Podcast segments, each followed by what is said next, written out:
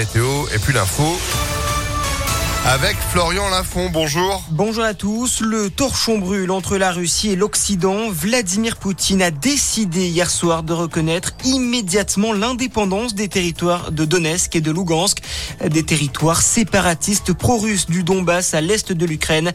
Dans la foulée, le président de la Russie a ordonné à l'armée russe de maintenir la paix dans ces territoires.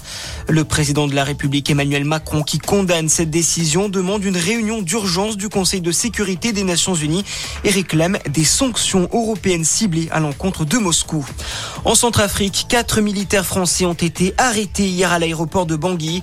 Ils escortaient un général de la force de l'ONU, a tweeté l'ambassade de France sans plus de précision.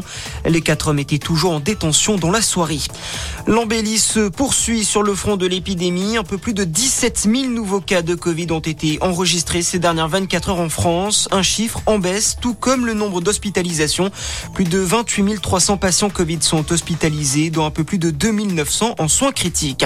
Une décrue visible aussi de l'autre côté de la Manche. Le Premier ministre britannique Boris Johnson a annoncé hier la levée des principales restrictions en Angleterre. Les personnes positives au Covid ne seront plus obligées de s'isoler à partir de jeudi prochain. Les prix à la pompe n'ont jamais été aussi hauts. Nouvelle augmentation du prix des carburants cette semaine. Le gazole a passé le seuil symbolique d'un euro 70 le litre.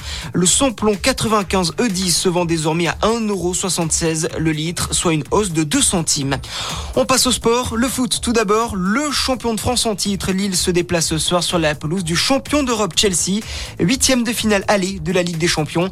Coup d'envoi à 21h. Et puis en tennis, retour gagnant pour Novak Djokovic. Le Serbe s'est imposé hier au premier tour du tournoi de Dubaï en 2-7 face à l'Italien Lorenzo Muzzetti. Une entrée en lice réussie pour le numéro 1 mondial un mois après son expulsion de l'Open d'Australie car il n'était pas vacciné. Voilà pour ce résumé de l'actualité. Très bonne matinée à tous. À notre écoute. Merci beaucoup. Retour de l'info, ce sera à 6h30 sur Impact FM. Restez informés en attendant. ImpactFM.fr. 6h02.